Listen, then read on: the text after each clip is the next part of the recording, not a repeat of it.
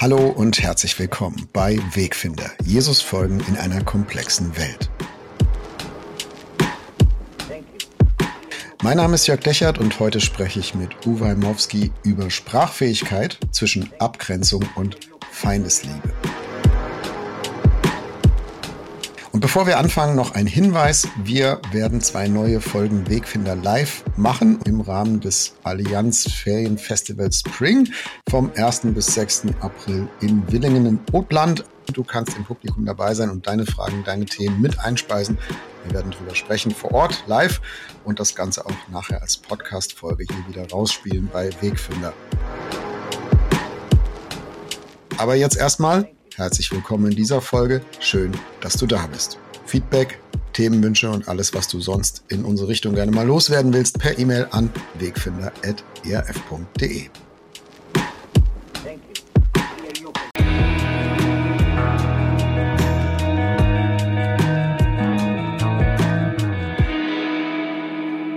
Hallo Uwe, ich grüße dich. Hallo Jörg. Uwe, Thema Sprachfähigkeit, Abgrenzung, Feindesliebe. Redest du mit Leuten, die in der AfD sind? Tja, das ist ja wieder eine gute Frage. Da, ähm, das ist eine mehrfach, in mehrfacher Hinsicht gute Frage, weil ich natürlich das auch immer mal, als ich für die Evangelische Allianz gearbeitet habe, äh, wurde ich das natürlich gefragt, mit wem redet ihr eigentlich? Ne? Da war das nochmal so ein bisschen beruflich. Und es ist aber die bessere Frage jetzt, weil man mir jetzt nicht mehr unterstellen kann, du musst ja irgendwas sagen, weil du in der Funktion bist. Ne? Jetzt bin ich für Tierfand Deutschland unterwegs. Äh, wir machen Gerechtigkeitsfragen. Ich bin Bürger. Ich bin äh, äh, ja so. Also insofern ist tatsächlich eine, eine bessere Frage jetzt als früher, als ich irgendwie beruflich reden antworten musste, wobei ich die gleiche Antwort gegeben hätte. Ähm, ja, ich rede mit Leuten, die die AfD wählen. Ähm, und nein, ich rede mit manchen, die die AfD wählen, nicht mehr. Und das will ich jetzt gerne erklären. Das ich, musst du, glaube ich, auch erklären. also, ich fange mal mit dem Letzteren an.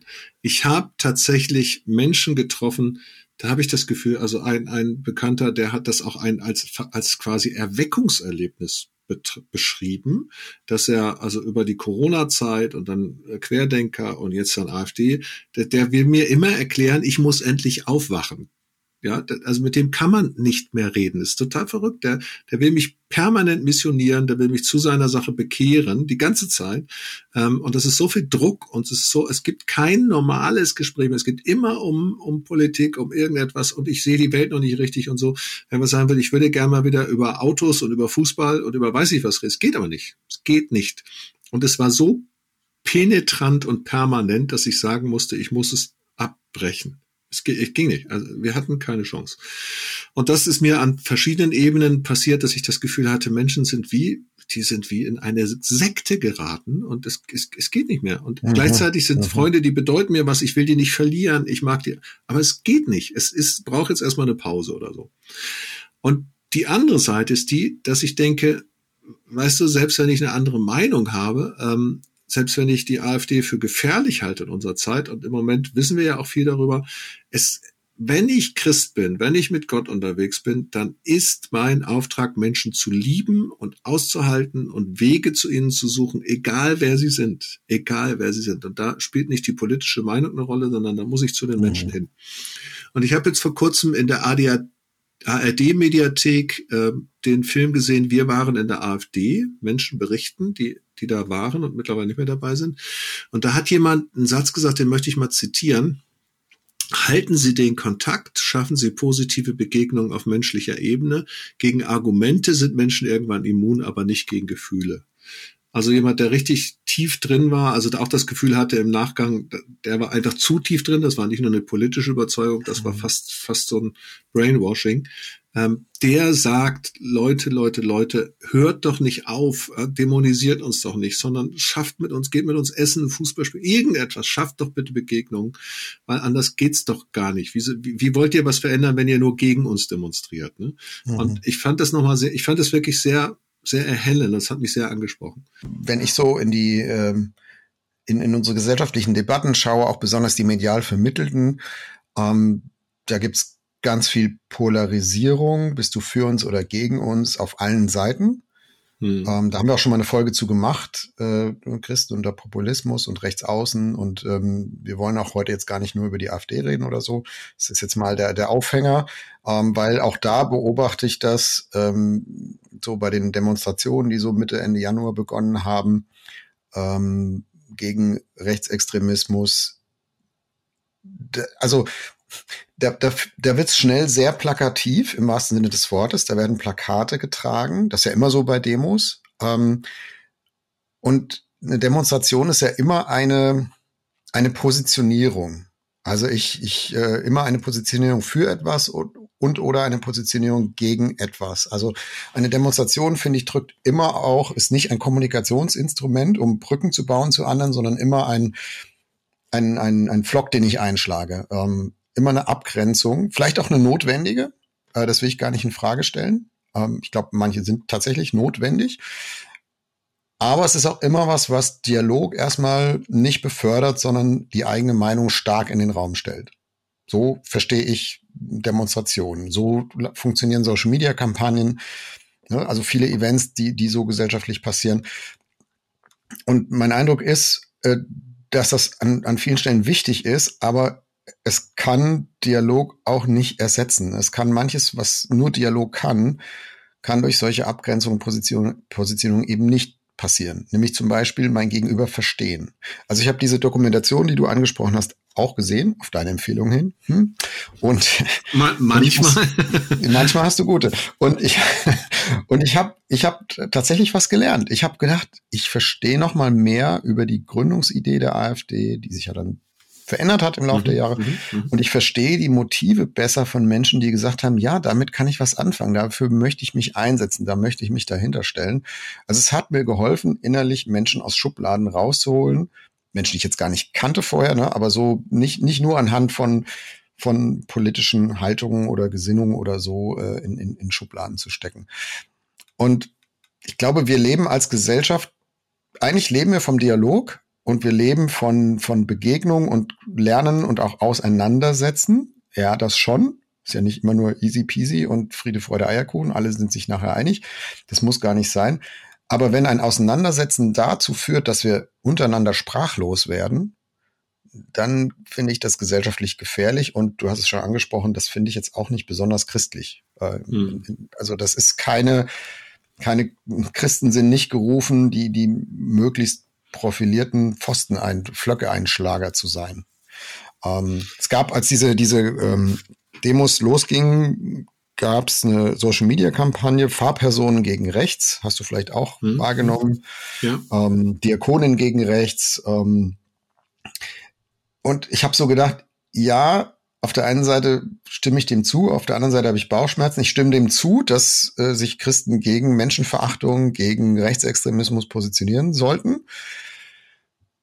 Aber ich kann dem nicht zustimmen, zu sagen, Pfarrerinnen und Pfarrer sollen bitte gegen Menschen sein, die zum Beispiel AfD-Wähler sind, ne? so wie ich dich an, an, anfangs gefragt habe, sagen, nein, das ist nicht unsere Berufung, als Christen gegen Menschen zu sein. Uh, und deswegen haben wir diese Folge auch so übertitelt. Ne? Ich hänge da zwischen Abgrenzung, die manchmal nötig ist, auf, zum Beispiel auf einem politischen Terrain, und gleichzeitig der geistlichen Berufung, trotzdem das Gute für den anderen zu suchen und zu wollen.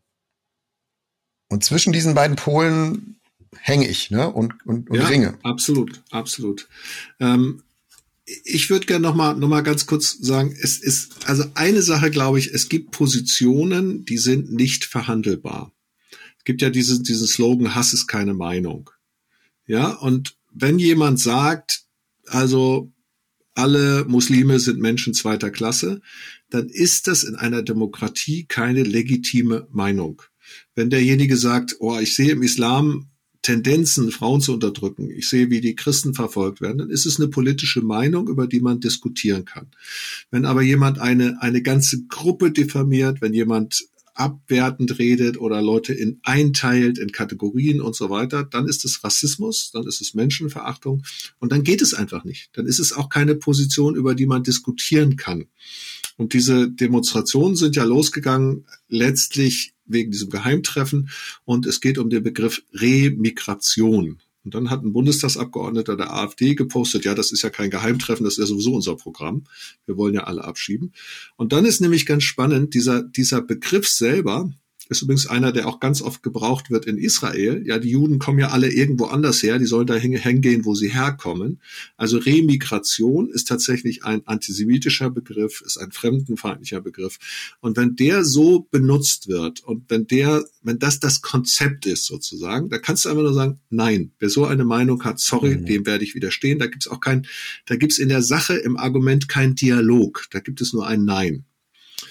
So, und das glaube ich ist auch nochmal ganz klar. Es gibt manchmal, ja, es muss plakativ sein, muss das plakativ, Plakat halten. Hass ist keine Meinung. Punkt. Rassismus ist nicht Gottes Idee. Punkt. Wir haben als Tierfand einen Post gemacht, der hieß Rassismus, wer Menschen, wer Menschen verachtet, lästert Gott. Ja, weil er nämlich den Schöpfer nicht hat. Das ist so. Also das glaube ich, das ist völlig der absolute, da gibt's dann auch keine Diskussion. Und zugleich gilt ja, dass in allen Debatten, wo auch immer wir sind, neigen wir dazu, zu, so, so ein Muster aufzumachen. Wir sind die Guten, die anderen sind mhm. die Schlechten. So, und wir wissen, wie es geht und euch grenzen wir aus. Ja, und uns täte so, so, so gut, dass wir jenseits dessen, was wir zurückweisen müssen, aber gleichzeitig dialogfähig bleiben und werden, dass wir uns auch mal von unserem eigenen hohen Ross ein bisschen runternehmen und sagen, was ist denn an der Meinung des anderen dran? Was beschreibt er denn, was sonst keiner wahrnimmt? Warum ist es denn gerade in Ostdeutschland so, dass so viele Leute die AfD wählen? Das kommt doch nicht von irgendwo. Da muss ja was dahinter stecken. Da muss ja eine Befindlichkeit sein. Und wenn wir da nicht mehr zuhören, also dann, dann zerschießen wir unsere Gesellschaft, statt irgendetwas zu gewinnen. Ja, wenn Leute irgendwo ein Schild schreiben, Nazis raus, klingt ja gut, aber was heißt denn raus? Auf den Mond schießen oder was? Also die sind ja da, raus aus den Köpfen, da bin ich mit einverstanden. Aber die Menschen als Menschen, die muss ich ja irgendwie, da, da muss ja was passieren, wir müssen uns ja wahrnehmen. Ne? Und da das schafft, ja, ja, das schafft Ideologie halt immer sehr gut, Brücken zu zerstören, anstatt welche zu bauen und ähm, aus aus Begegnungen letztlich ein, ein Gegeneinander von, von Positionen zu machen. Ich bin 100% bei dir zu sagen, es gibt Meinungen, die sind nicht verhandelbar oder, oder Äußerungen, die sind nicht verhandelbar. Da, da, da sage ich auch nicht, oh, interessant, wie kommst du eigentlich dazu? Ähm, ne, das will ich auch wertschätzen als deine Meinung, sondern sagen, nein, das, da muss ich vehement widersprechen und rassistische Äußerungen gehören dazu, Punkt aus, fertig, Ende. Ähm, das ist jetzt mal am grünen Tisch und theoretisch analytisch total richtig und nachvollziehbar, was du sagst wie gesagt, bin ich 100% bei dir. Hm, was ich aber so im öffentlichen, mindestens im medialen und in sozialen Netzwerken da im Diskurs erlebe, ist aber, dass in diese Feinheiten schon kaum noch jemand hinabsteigt, sondern dass Dinge ganz schnell ähm, sozusagen ins Extrem, was, was du mir sagst, so, dass ich das so ins Extrem schiebe, dass ich dich, dass ich dir gar nicht zuhören muss. Also das finde ich auch eine große mhm. Schwäche auf der politisch linken Seite.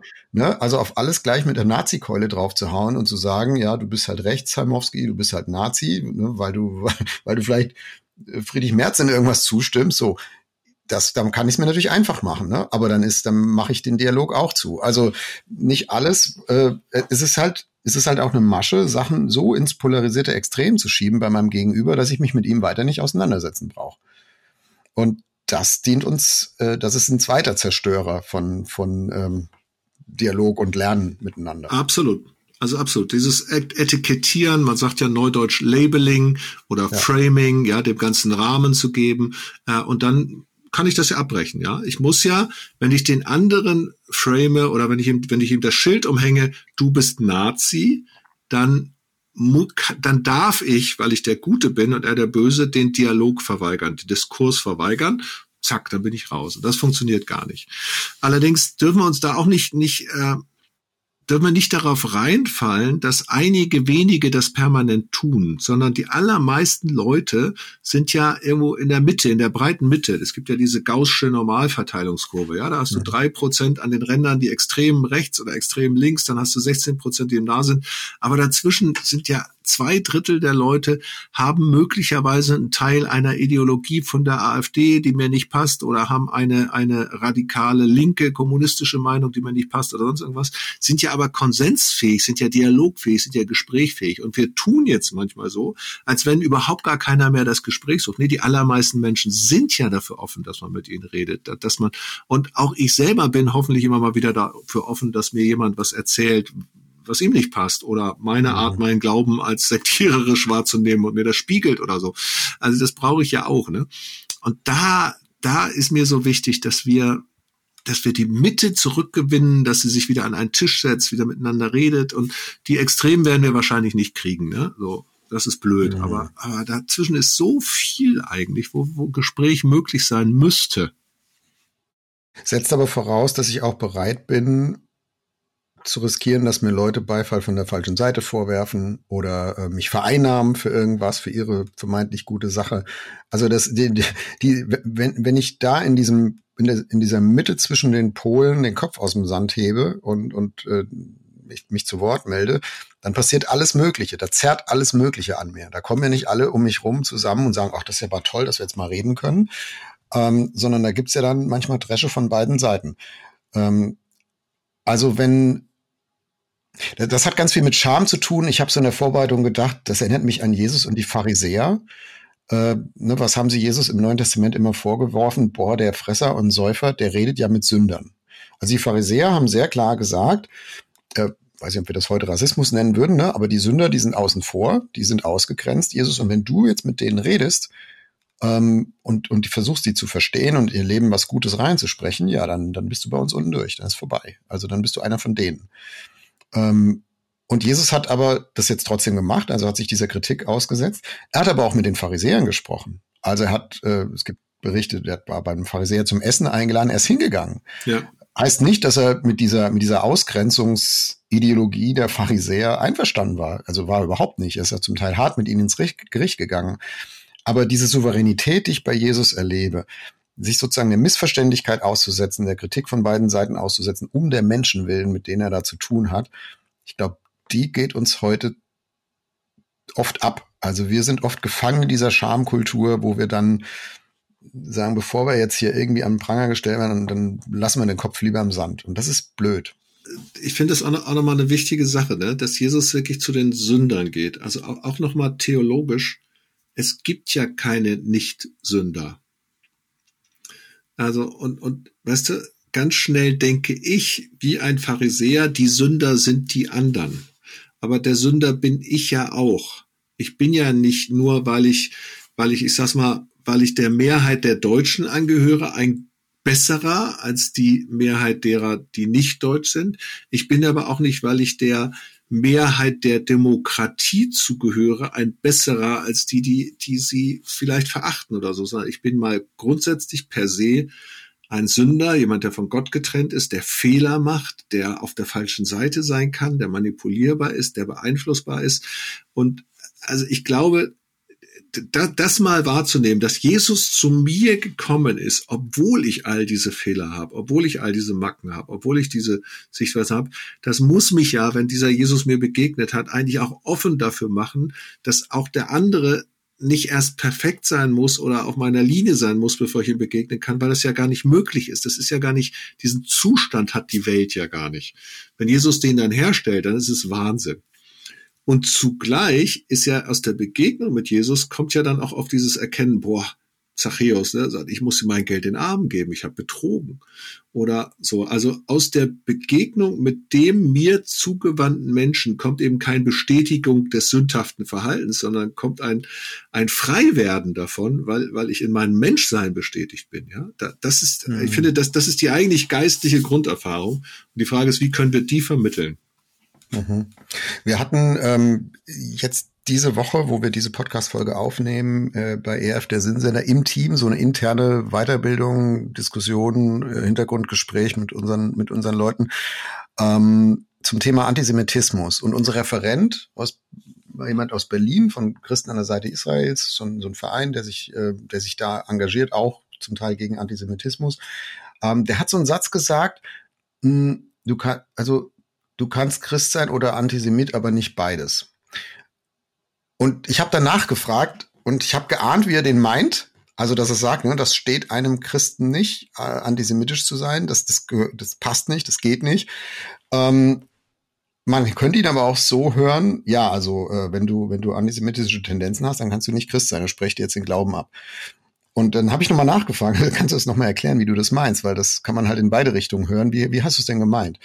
Und dann hat er, das fand ich sehr gut, dann hat er das nochmal so auseinandergefaltet, so ähnlich wie du es gerade auch gesagt hast, hat gesagt, natürlich gibt es Menschen, die Jesus folgen, die sich als Christen identifizieren und die antisemitische Gedanken hegen. Die gab es ja auch historisch, ne? also auch Luther war da jetzt ein, ein Beispiel äh, bei diesem Gespräch, der so in seinen späten Jahren ja sehr aus heutiger Sicht antisemitische Sachen rausgehauen hat. Und dann sagt er, ja, das ist aber Sünde. Also Christen sind halt zu Sünde fähig und Antisemitismus ist Sünde. Und in dem Sinn kann natürlich ein Christ antisemitisch sein, weil er Sünder ist und aber es ist dann Sünde und das muss auch benannt werden und das muss vergeben werden und kann versöhnt werden und dann, ne, dann ist es wie andere Sünden auch. Also das fand ich nochmal einen guten, äh, also diese, diese, das reden wir ja heute nicht unbedingt gerne drüber, über Sünde und, und so, aber ich glaube, es ist ein wichtiges Tool, es ist eine wichtige Begrifflichkeit, um damit in diese Polarisierung reinzugehen und zu sagen, ähm, du kannst sozusagen auf der falschen Seite stehen und trotzdem in Jesu Augen richtig sein und trotzdem was Falsches in dir haben und es kann aber auch raus und du kannst da rauskommen und rauswachsen und es ist, gibt nicht nur schwarz oder weiß. Verstehst du, wie ich das meine? Mhm, ja, gut, gut verstanden. Ein schönes Beispiel. Ich mache mal ganz, ganz kurze Klammerbewegung. Christen an der Seite Israels, das klingt ja so sehr einseitig, nur Israel und so weiter. Ähm, ist wirklich eine empfehlenswerte Initiative. Die machen viel Gutes in Israel. Die führen auch Dialoge mit Palästinensern. Also ist gar nicht so einseitig, wie man das wahrnehmen möchte. Die aber sehr, sehr viel auch, auch Schulungsvideos haben und so zum Thema Antisemitismus. Da kann man viel lernen. Ich mach mal die Klammer wieder zu. Aber wenn wir sie schon mal erwähnen, also also ich kenne mhm. die persönlich, die Leiter und schätze die sehr. Ja, und an diesem Beispiel Antisemitismus finde ich aber auch nochmal, ich, ich finde das ganz, ganz sprechend für so, so Muster, die passiert sind. Ne? Was in der Geschichte ist ja, gab es ja die sogenannte Ersatztheologie. Also Christen haben gesagt, Gott hat das Volk Israel verworfen und einen neuen Bund mit den Christen äh, ist er eingegangen. Ne? Und wir sind jetzt das neue Volk, also wir sind an, an Stelle der anderen, wir ersetzen sozusagen den, der neue Bund ersetzt den alten Bund. Das ist ja für meine Begriffe die eigentliche Sünde, äh, dass, dass wir meinen, äh, wir sind jetzt die Besseren, wir sind jetzt die, die, die über den anderen stehen oder so, ne? So, und, und ich sag mal, gerade im Bereich Antisemitismus, Judentum gibt es viele, viele Gründe zu sehen, Jesus war Jude, die ganze Geschichte ist jüdisch und so weiter. Dann werden einzelne Bibelstellen genommen, ja, wo, wo man sozusagen aus diesen Bibelstellen einen Antisemitismus ableitet. Das widerspricht dem ganzen Geist der Bibel. Aber, aber man kommt eben so unglaublich schnell in diese Haltung rein, wir sind die Besseren als die anderen, als die anderen. Und dass dieses, dieses es wurde ja in der in der in der äh, letzten Jahren wurde das so negativ gesagt, das Gutmenschentum. Ne? Und es mhm. gibt wirklich eine negative Tendenz in diesem Gutmenschentum, indem man sich selber als gut definiert und von den anderen abgrenzt. Und das halte ich für sowas von gefährlich. Hat im Beispiel des Antisemitismus eben in, zur Judenverfolgung geführt, sich von den anderen abgrenzen zu meinen. Ne? Wir sind die Guten. Mhm. Also da sehe ich eine riesengroße Gefahr drin. Mhm. Antisemitismus wahrscheinlich eine eigene Folge bei Wegfinder mal wert. Äh, absolut, wenn wir, mal, absolut. Wenn, wenn wir da davor stehen. Mhm. Ähm, ich würde gerne noch mal zurück auf dieses Thema so unterwegs sein zwischen Feindesliebe auf der einen Seite und ähm, und auch notwendiger Abgrenzung. Nochmal Jesus und die Pharisäer. Also, ich sehe bei Jesus beides gleichzeitig. Ich sehe auf der einen Seite eine radikale Feindesliebe, hat er gepredigt, hat er, hat er vorgelebt, ähm, ist Auftrag an alle Christinnen und Christen aller Zeitalter, brauchen wir nicht warten, bis, bis Gott da nochmal was vom Himmel wirft, das ist einfach so. Und da kann man jetzt erstmal sagen, Feindesliebe heißt, okay, ich rede mit allen.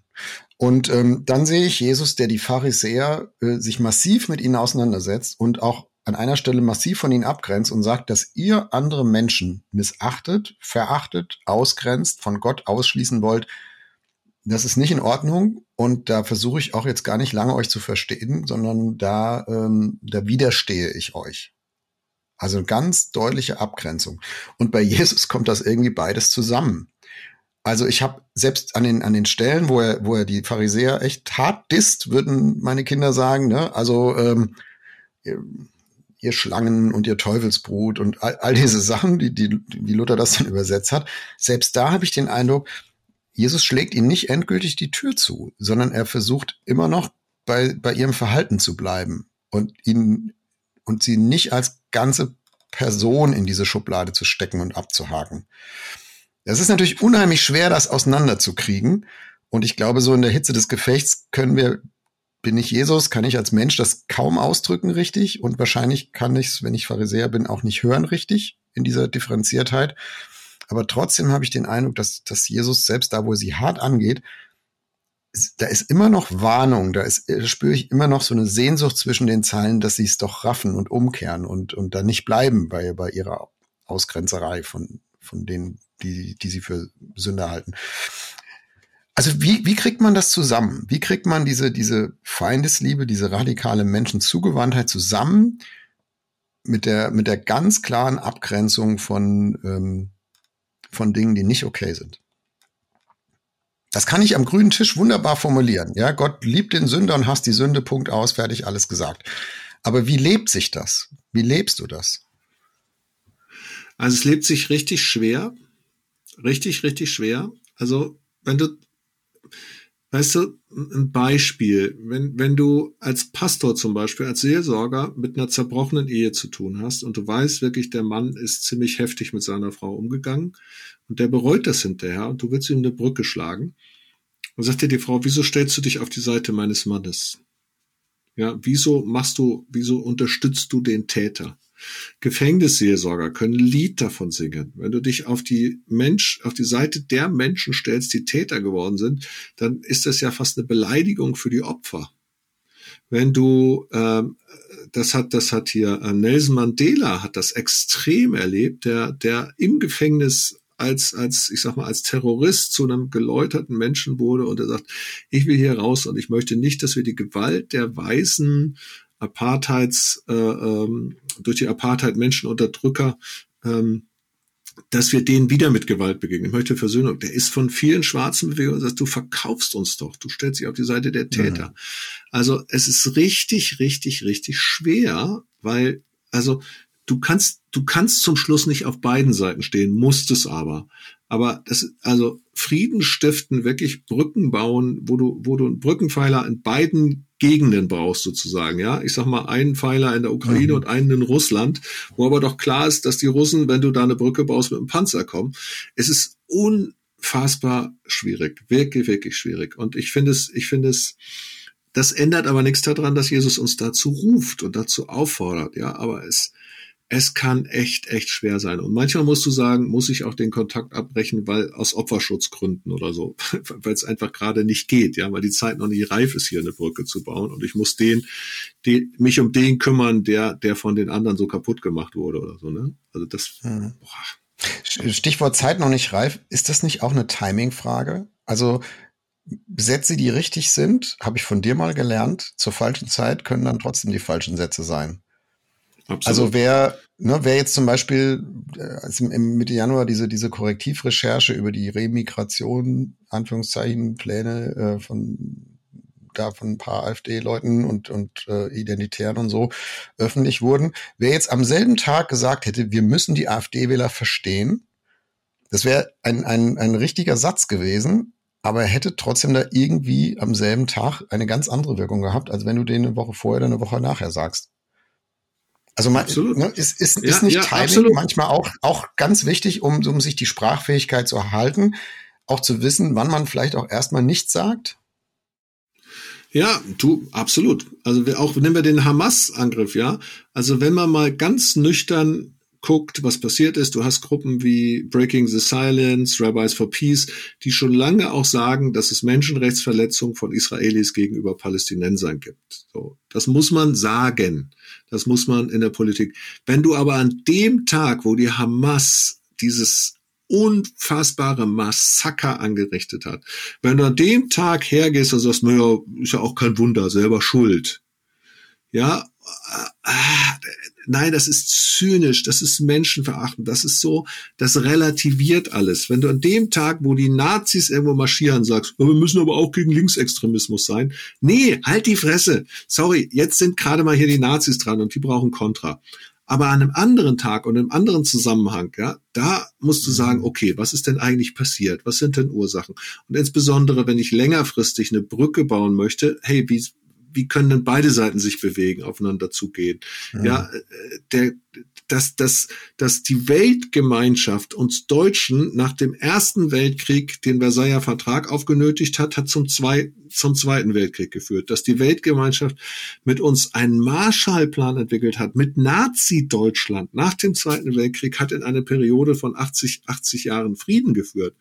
Das heißt, aber was hat das bedeutet, ja, über den Schatten zu springen? Was hat es für die Franzosen bedeutet?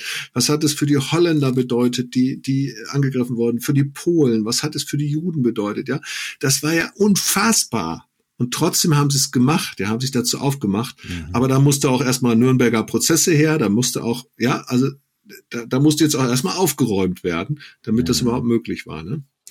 Also ich halte fest, Brücken bauen ist tatsächlich bauen und wie alles bauen, ist es ein Prozess. Es dauert, es kostet, es geht nicht mhm. sofort. Und es ist auch eine Frage des Timings. Es gibt Jahreszeiten, wo du baust und Jahreszeiten, wo du besser nicht baust. Ähm, und vielleicht unterscheidet das auch, dass andere verstehen, mit anderen reden können und wollen von ideologischer Positionierung. Eine Ideologie ist immer richtig oder immer falsch. Und da, da da pfeife ich aufs Timing, sondern ich hau das raus, ja, weil es mir das Gefühl gibt, ich stehe auf der richtigen Seite und ob du das nehmen kannst, verarbeiten kannst oder nicht, ist mir völlig egal, Uwe. Ich hau das jetzt raus, weil ich habe recht. Äh, aber wenn ich daran interessiert bin, ähm, dass ein, ein, Prozess des Verstehens passiert und vielleicht auch der Umkehr, des, der Korrektur bei meinem Gegenüber, dann, dann, dann muss ich diesen Zeitweg auch gehen, dann muss ich die Zeit investieren.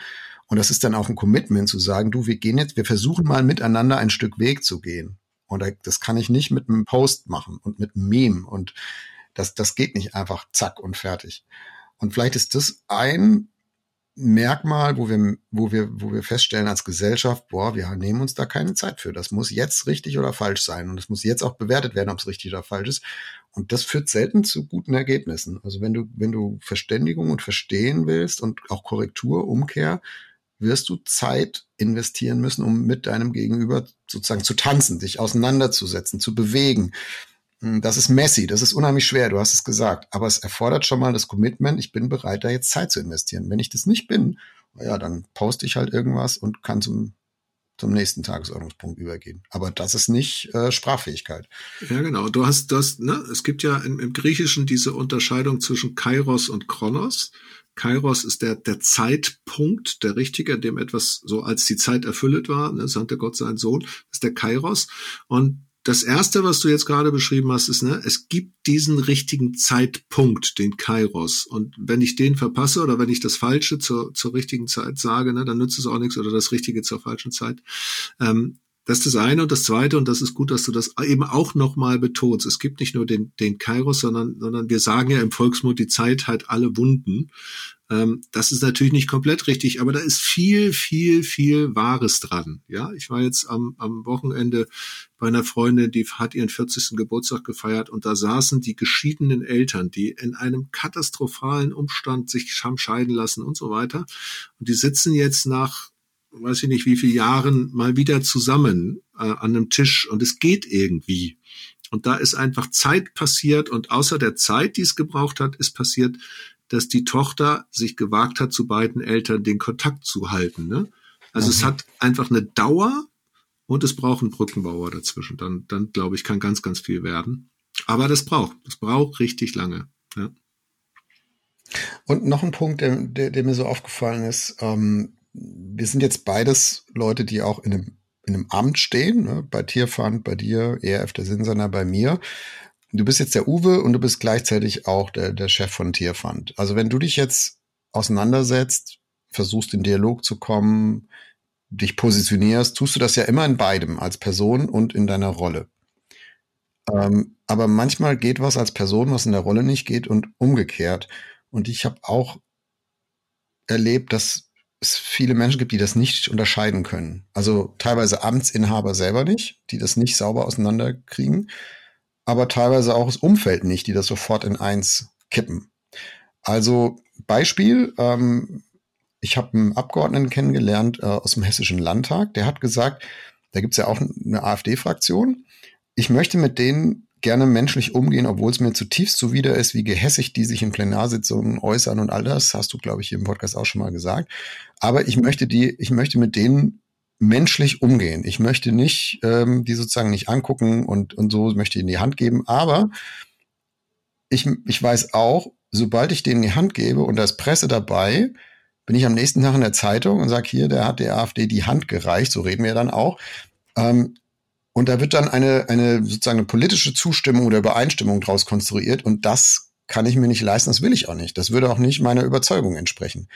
Also, ne, die, als Mensch möchte ich etwas, aber in der Rolle kann ich das nicht liefern. Äh, und das finde ich auch manchmal schwierig auseinanderzukriegen, ähm, bestimmte Dinge als Mensch zu suchen und zu wollen und gleichzeitig in der Rolle auch das nicht zu können, weil wenn, wenn, das, wenn das nicht getrennt ist, wenn das rüberschwappt in die Rolle, dann plötzlich ganz viele Nebeneffekte passieren, die, die nachher schlecht sind und die du nicht willst. Und dann ist halt einfach zu sagen, ja gut, dann mach ich es auch als Mensch nicht. Und das, das hilft aber auch nicht. Also kannst du dazu noch was sagen? Kennst du das? Wie hast du, wie erlebst du das? Hm.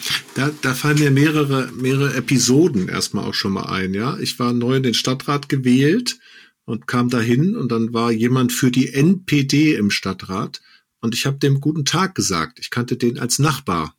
Ja, also habe ich dem die Hand gegeben, woraufhin eine, eine sehr exponierte Frau aus der SPD-Fraktion mir die Hand nicht mehr gegeben hat.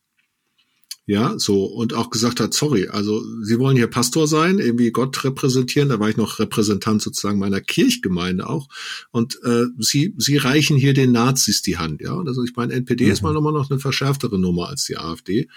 Ähm, und gleichzeitig, aber ich kann nicht einen Nachbarn, nur weil er politisch für mein Empfinden komplett daneben ist, nicht mehr als Nachbarn wahrnehmen, dessen Kinder, der mit meinen Kindern, dessen Kinder mit meinen Kindern in der Schule waren. Ganz schwierig. Äh, und im Grunde genommen ich habe jetzt nicht mehr so die, die große Handschüttelnummer da in Zukunft gemacht, weil ich wirklich merke, also ich diskreditiere sozusagen meinen eigenen, eigenen Beruf oder meine Kirchgemeinde und, und nicht nur mich selber. Fand es trotzdem auch ein bisschen bekloppt von der Frau, die so reagiert hat, ja. Ich denke, da muss man keine riesengroße Nummer drauf machen. Aber, mhm. aber es ist, ist genau dieses Dilemma. Du stehst dazwischen und denkst, Mann, Mann, wo fängt das an, wo hört das auf, ne? Aber genauso war wir haben Stolpersteine, äh, äh, Gedenken an jüdische Mitbürger in Gera verlegt. Und da war jemand, der den mitverlegt hat, der war früher bei der Stasi. Und jetzt sagt ein anderer, ein katholischer Christ, sagt, wegen dem durfte ich nicht studieren. Der, der konkret, der hat mich verpfiffen und ich durfte nicht studieren und du stehst mit dem hier und verlegst jetzt einen Erinnerungsstein. Sorry, also das geht null. Ähm, also dieses Dilemma, in dieses, dieses Zerrissene zu kommen, das, das ist, das kenne ich gut. Und dieses Dilemma dann noch zwischen der Rolle und der, das, das ist ja das, was ich ganz am Anfang auch gesagt habe. Ne? Ich bin jetzt ein bisschen freier in meiner Rolle, sozusagen, weil als ich politischer Beauftragter der Evangelischen Allianz war, war das immer ein Statement, sozusagen, egal was ich gesagt habe, das war immer, die Leute haben gehört, die Evangelische Allianz denkt so und so und die denkt nicht geschlossen, so wie Oberheimowski denkt. Die denkt schon auch ganz klar menschenfreundlich und die denkt, ist auch ganz klar gegen Rassismus, aber in einzelnen Positionen sind wir sind wir mehr. Und da musstest du manchmal wirklich sagen, okay, ich würde jetzt gerne mich dezidierter äußern, aber ich repräsentiere nicht alle diejenigen, die da jetzt mit dazugehören, ne? muss mich zurückhalten. Allerdings, wenn es, wenn es tatsächlich so ein Dilemma wäre, dass ich sozusagen, ich würde nicht für einen Verein arbeiten, der in meinen Grundüberzeugungen nicht mit mir übereinstimmt. Also dann muss ich sagen, sorry, da, also, da, bevor ich mich so verbiegen muss, da, dass ich irgendeinen Menschen hier einen schlechten Menschen nenne, den ich für einen guten halte, mhm. ähm, da, da gehe ich dann lieber. Ne? Also das ginge mhm. für mich dann nicht. Aber das heißt, wer, wer das Schwarz-Weiß-Muster in seinem Umfeld durchbrechen will, sprachfähig sein will, ähm, der ist auch ein bisschen davon abhängig, dass die anderen ihr Schwarz-Weiß-Denken auch aufgeben und ja. dich nicht in die eine Absolut. oder in die andere Schublade setzen. Ne? Und nicht sagen, ja, also wenn du jetzt für den bist, dann bist du ja gegen mich. Äh, also du kannst dann höchstens noch sagen, ich bin, bin weder für dich noch gegen dich, ich bin, habe hier eine ganz eigene Position. Äh, es gibt ein biblisches Vorbild, äh, da bin ich in der Vorbereitung drüber gestolpert. Jesus und Nikodemus, ne, das Gespräch, wie kriege ich das ewige Leben und was heißt neu, neu geboren werden und so. Nikodemus als ein, ein hochrangiger Pharisäer und, und Schriftgelehrter. Und das heißt so ein bisschen unscheinbar in einem Vers, der kam zu Jesus des Nachts. Ja, also vielleicht hatte der einfach einen vollen Terminkalender, hatte nur nachts Zeit. Ich glaube, nee, es war was anderes. Der wollte Rolle und Person trennen. Das war völlig klar, wenn der als Pharisäer mit Jesus redet, über so eine Frage, dann, dann können die nicht mehr einfach ehrlich miteinander reden. Dann, dann ist das alles in diesem Framework von, von seiner Rolle und seinem Amt, wird das interpretiert und das macht es für alle schwieriger. Die mussten nachts reden, damit sie wirklich von Mann zu Mann, face to face sprechen konnten, ohne dass immer diese ganze äh, Rolle da mitschwingt. Und äh, also das, das kann ich inzwischen gut verstehen, warum der Nikodemus das gemacht hat. Und äh, da finde ich, wenn wir jetzt nochmal in unsere Gesellschaft äh, beamen und, und uns reinversetzen, diese Allgegenwärtigkeit von Kameras, von Medien, von Social Media und so, die tut uns da dann auch nicht gut, weil das einfach nicht mehr geht. Wenn du dich ständig fragen musst, wenn das jetzt einer knipst, wenn das jetzt einer filmt, wenn das jetzt einer aufnimmt, ähm, es gibt einfach Anlässe, Zeitpunkte, Situationen, die sind für eins zu eins, face to face richtig und die sind für Darstellung in der Öffentlichkeit falsch. Und wenn aber alles automatisch immer in der Öffentlichkeit landet, dann machst du die tot. Dann gibt's diese Ebene einfach nicht mehr und dann gibt's nur noch öffentliche Auseinandersetzung. Und das ist tendenziell eher polarisierend als ja. verbindend. Ich habe ich hab das übrigens auch schon erlebt und das, das hat mich richtig frustriert. Ich habe also erlebt, dass ich mit Menschen, mit denen ich politisch gar nicht d'accord bin, ähm, mich getroffen habe, einfach menschlich, auch teilweise seelsorglich. Ja, da hat mir jemand von der AfD erzählt von der tiefen Glaubenserfahrung, sagt, aber ich keine Kirche nimmt mich noch auf, weil für die bin ich ja immer hier der, der Repräsentant der, der AfD. Aber ganz, ich habe Gott jetzt erlebt. So, wo finde ich denn eigentlich eine Heimat?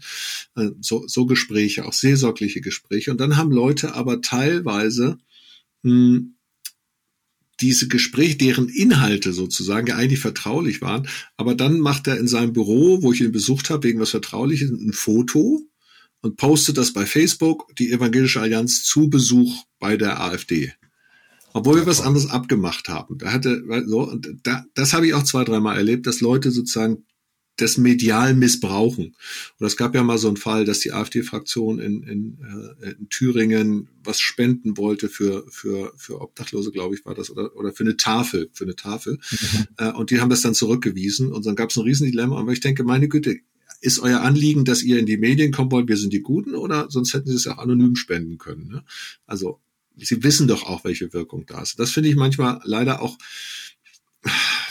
es ist nicht nur sozusagen, dass ich selber gucken muss, welche Rolle ich habe, sondern, sondern auch, was macht der andere aus der Begegnung? Ne? Und das ist eben auch missbrauchbar in der medialen Welt. Ja, also respektiert der andere auch die Grenzen meiner Rolle und, ähm, und, und die Absicht meiner, meiner Person. Oder werde ich da mit in, in Dreck reingezogen oder mit in eine Auseinandersetzung reingezogen, die gar nicht meine ist? Genau, und das ist sozusagen bei Peacebuilding hast du ja ganz viel, was eben gerade auch gar nicht in der, oder Friedensstiften, ne, Brücken bauen, äh, was gar nicht in der medialen Öffentlichkeit da ist. Natürlich treffen sich in diesem Moment äh, Vertreter von den Palästinensern und den und den Israelis. Natürlich treffen sich in diesem Moment Vertreter von von Russen der, der Ukraine, äh, um was zu verhandeln. Aber das ist gar nicht das kommt nicht in die Öffentlichkeit und das gehört da auch nicht hin, weil sonst wird es missbraucht von der einen oder anderen Seite.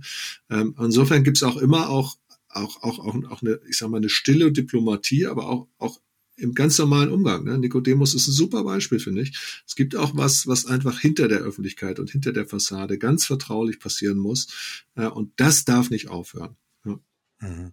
Jetzt haben wir über viele Dinge gesprochen, die ähm, Dialog schwer machen, die Dialog die Sprachfähigkeit reduzieren, äh, die zu Polarisierung führen. Also wir haben gesprochen über Zuschreibung, ne? Nazi oder, oder so ähm, an Stellen, wo es nicht hingehört. Wir haben gesprochen über ein polarisierendes Umfeld, was so schwarz-weiß tickt, dass es dir kaum eine Chance lässt, nicht schwarz-weiß unterwegs zu sein. Wir haben gesprochen über die Trennung von Rolle und Person. Ähm, wir haben gesprochen über Medialisierung und Vertraulichkeit, gerade eben. Ähm, könnte noch mehr Dinge sicher finden, die die Dialog schwierig machen, die Sprachfähigkeit behindern. Drehen wir es mal ins Positive, Uwe. Jetzt sind wir beide wild entschlossen, sprachfähiger zu werden und eben nicht diese, diese Polarisiertheit zu bedienen. Jetzt sind wir beide wild entschlossen, Brücken zu bauen. Hm, wo fangen wir an? Wie geht's konkret? Oder unsere Zuhörerinnen und Zuhörer hier im Wegfinder Podcast, ne, die sagen, toll, Uwe und Jörg, prima, ihr habt uns hier alles ausgebreitet. Wie kann ich es anders machen? Also wo ist das Packende? Ja, gerne. Also ich, ich habe gestern in, in, einer, in, einer, in einem Talk-Format äh, von einer jungen YouTuberin gehört, die gesagt hat, wir müssen mit Liebe und Wahrheit agieren. Das fand ich richtig toll.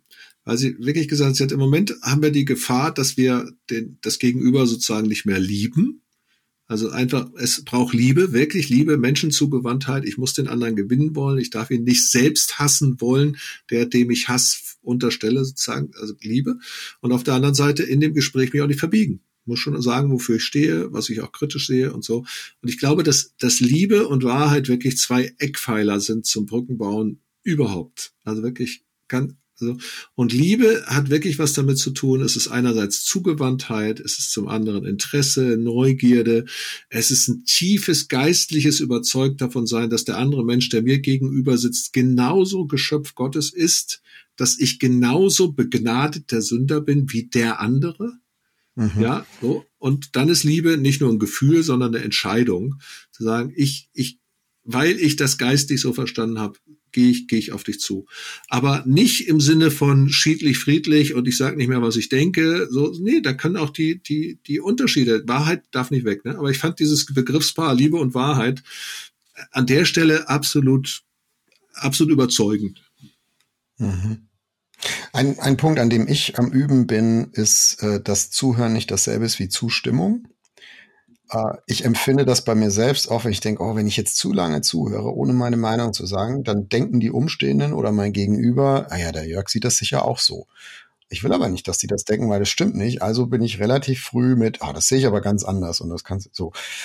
Das killt aber an der Stelle dann Verständnis. Also vielleicht killt es nicht gleich den Dialog, aber mein Verstehen wird behindert, weil ich zu schnell nicht mehr höre, was der andere sagt, sondern weil ich zu schnell dabei bin, wie formuliere ich jetzt was, was ich denke. Und also das ist so mein, mein Übungsfeld, ähm, besser zuzuhören. Und ich merke, es hat damit zu tun, mir das selbstbewusst zu machen. Das heißt noch lange nicht, dass ich zustimme. Gehört ein bisschen dazu, dass, die, dass das Umfeld das auch so weiß, ne, dass Zuhören nicht zustimmen ist. Das ist ja manchmal auch nicht so klar. Aber ich muss nicht immer meinen Vlog einrammen. Manchmal ist es besser, die Klappe zu halten und einfach mal zuzuhören, um mich gedanklich ein bisschen in die Schuhe des anderen reinzustellen. Wenn es einen Vlog einzuschlagen gibt, kann ich den hinterher immer noch einschlagen. Aber manchmal braucht es den vielleicht auch gar nicht. So, das ist ein bisschen mein, mein Üb, mein Packende, mein, mein Üben. Ja, also kenne ich. kenne ich. Kann ich gut nachvollziehen. Du, ähm, eine Sache übrigens, sorry, hätte ich auch in der Vorbereitung drauf kommen können, ist mir jetzt aber erst wieder eingefallen. Ähm, ich weiß nicht, ob du von dem Buch Zwischenwelten gehört hast. Das ist von Juli mhm. C. und Simon Urban. Ich habe das neulich als Hörbuch gehört, Juli C. und Simon Urban Zwischenwelten. Das ist total interessant. Da ist eine Person, also das Ganze ist als WhatsApp-Nachrichten geschrieben und als E-Mails. Die schreiben sich die immer hin und her. Da ist eine Person, ähm, die ist, ist ähm, der Mann ist, ist, ist Redakteur bei einer großen Zeitung und der gendert und ist total woke und hip und so weiter. Und eine Frau, die ist, die ist Landwirtin in Brandenburg, so radikalisiert sich auch so ein bisschen in eher so eine rechte Richtung. Aber weil die sich als, als, als Studenten waren die mal, waren die mal ganz dick befreundet und entdecken sich irgendwie wieder und schreiben sich ihre unterschiedlichen Meinungen. Und ich habe das total interessant gefunden, dieses Buch mal, mal zu hören oder auch zu lesen, je nachdem, weil, weil die das aushalten. Da radikalisiert sich auch manches in den Denken oder so. Aber wo du einfach merkst, ich fand es ein tolles Experiment zu sagen, jetzt lass doch mal sie reden und ihn reden und lass doch mal gucken, welche Missverständnisse kommen es wird quasi nicht bewertet von den Autoren, es wird im Grunde nur mehr oder weniger dargestellt, ne, welche Positionen so denkbar okay. sind. Und die sagen auch mehrfach, meine Güte, dass unsere Freundschaft das aushält, dass wir so verschieden sind. Also ich finde es wirklich bemerkenswert, das mal als kleinen Literaturtipp. Aber das ist natürlich der Punkt, an dem wir kommen müssen. Ne? Wie schaffe ich das, dir zuzuhören, dich auszuhalten, nicht sofort dazwischen zu, zu, zu platzen, ne? obwohl Wahrheit dürfen wir nicht, nicht aufgeben, aber, aber es braucht ja erstmal einen Raum, um überhaupt zu wissen, wo stehst denn du, ne? Was sagst denn du? Ja. Jetzt hast du es geschafft, fast 50 Minuten mir zuzuhören und ich dir. wir sind ein bisschen einander dazwischen geplatzt. Ähm, gehen wir in die, gehen wir wie, wie oft bei unseren Wegfinderfolgen nochmal in die Frage rein, was nimmst du mit, Uwe, aus dieser Folge? Ich sag dir erstmal, was ich mitnehme. Hm, bei mir ist hängen geblieben, das hast du relativ am Anfang gesagt, es ist einfach brutal schwer. Also diese, diese Messiness, dieses Durcheinander von den anderen verstehen, mit ihm ins Gespräch suchen, da reinkommen, ich, ich bin so drauf, ich versuche immer eine cleane Lösung zu finden, die irgendwie einsichtig ist und Schritt eins, zwei, drei, vier. Und wenn ich die nicht kriege, dann denke ich, ja, vielleicht gibt's die gar nicht. Aber an der Stelle zu sagen, wenn ich das will, werde ich in diese, in dieses Gewühl, in dieses Knäuel irgendwie rein müssen und äh, auch mit dem Risiko missverstanden zu werden, mit dem Risiko verletzt zu werden, mit dem Risiko blöde Sachen zu sagen. Aber das ist einfach schwer und es ist ein, ein, es ist so ein bisschen im Matsch und es ist ein Ringen, nicht, nicht gegen den anderen, sondern die Gesamtsituation ist einfach komplex und verworren, aber man muss das wollen, wenn man das nicht mehr will und nur die, die wirklich cleanen Lösungen will, dann landet man bei Polarisierung. Also das ist mir nochmal so beim, beim Zuhören äh, deutlich ge geworden, wie schwer das ist und wie was für ein Durcheinander das ist, dass man dazu aber ein Ja finden kann. Und ich sehe bei Jesus, dass er eins gefunden hat, mit uns in diesen Matsch zu steigen. Und vielleicht äh, hilft mir das auch ein bisschen öfter, da mal reinzugehen. Was nimmst du mit? Viel. Also viel über das, was du auch über Pharisäer gesagt hast, dieses pharisäische, sich abgrenzen, äh, und so. Und da, da nehme ich tatsächlich jetzt mal, um eins auf den Punkt zu bringen, den, den Nikodemus mit. Diese, diese, diese Beobachtung, die finde ich wirklich ziemlich brillant, dass manchmal ich das Dunkel suchen muss, die Nacht suchen muss, meine Rolle verlassen muss, äh, um diese Begegnung möglich zu machen. Ja, das glaube ich, den Teil, das ist sozusagen unter der Decke oder hinter der hinter der hinter der Kulisse oder hinter den Fassaden noch mal eine eine andere Welt gibt, die wir auch betreten müssen, die wir suchen müssen. Das finde ich sehr sehr tolles Bild, tolle Geschichte. Also ich fürchte, das Thema wird uns noch eine Weile erhalten bleiben, aber wir hoffen, dass wir mit dieser Folge einen Anstoß uns selbst und unseren Hörerinnen und Hörern unserer Weg von der Community äh, geliefert haben, äh, da vielleicht ein bisschen mehr zu riskieren als gestern und ein bisschen vorwärts zu kommen. Es wäre schön. Uwe, vielen Dank fürs Gespräch. Ja, danke, Jag. Mach's gut.